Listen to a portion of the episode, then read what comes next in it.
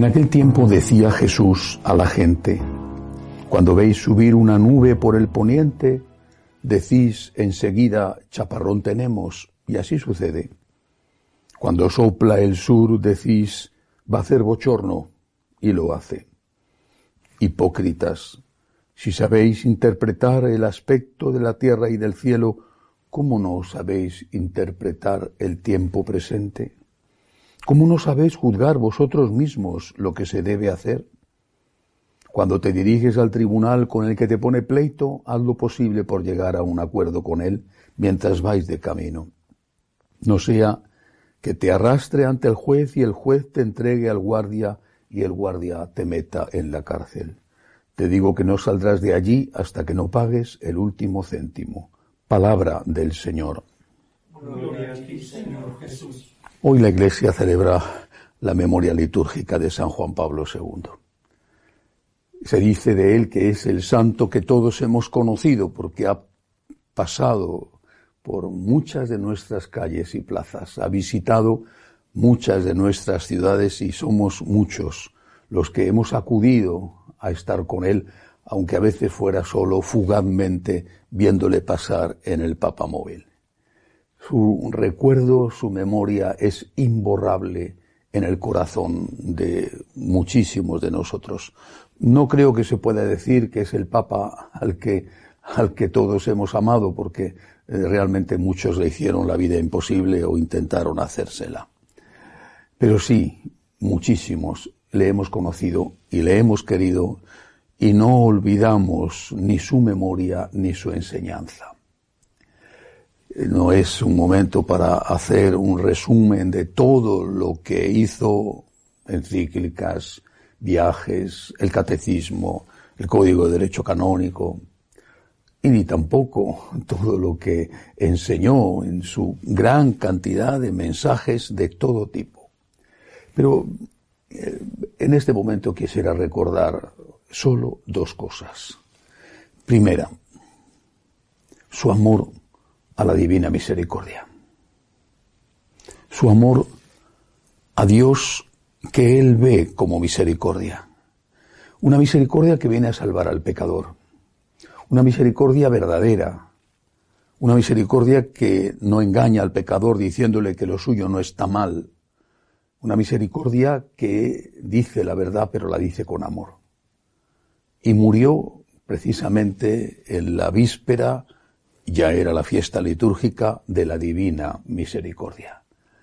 Es el Papa de la Divina Misericordia. Y ante la Divina Misericordia tenemos que decir lo que nos enseñó Santa Faustina. Yo confío.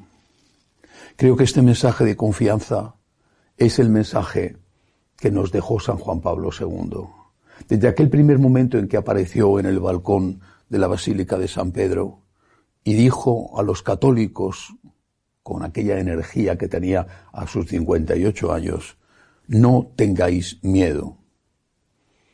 Eran palabras de Cristo, pero puestas en su boca y en aquel momento de enorme confusión en la iglesia, parecían unas palabras nuevas que necesitábamos escuchar. No tengáis miedo.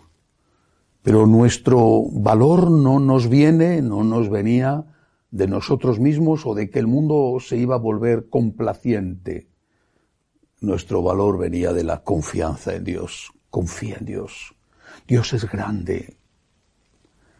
De verdad, si crees en Dios, confía en Él. Dios es el Todopoderoso, de verdad, de verdad. Confía. ¿En cuántos momentos?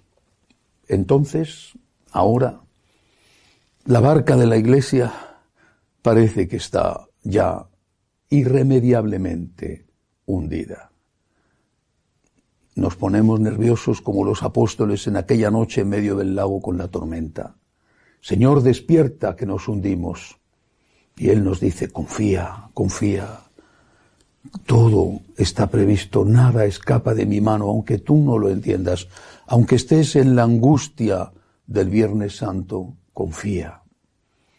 Creo que esta lección de San Juan Pablo II, la lección de la Divina Misericordia, debemos recordarla siempre en lo personal en los acontecimientos de cada uno, en las cosas de nuestra familia, en las situaciones de nuestra patria, como no pensar en Venezuela, por ejemplo. Pero también en la situación de la Iglesia y que esa voz que Él nos transmitió resuene una y otra vez en nuestro corazón. No tengas miedo, confía.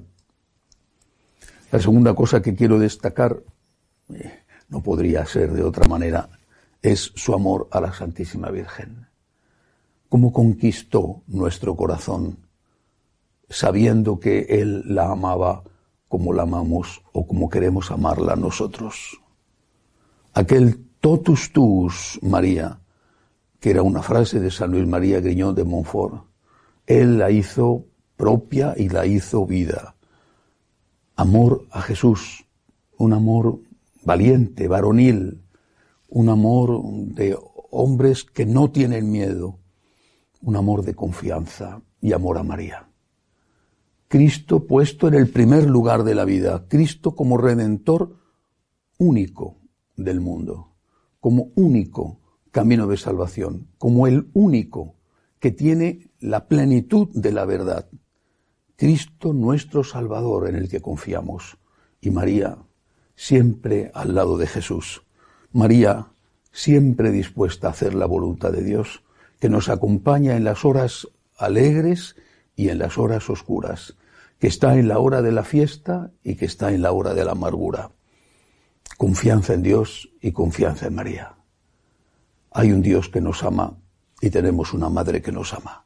Hoy, en este día en que recordamos a San Juan Pablo II, renovemos esta confianza en Dios Todopoderoso y en María nuestra Madre querida.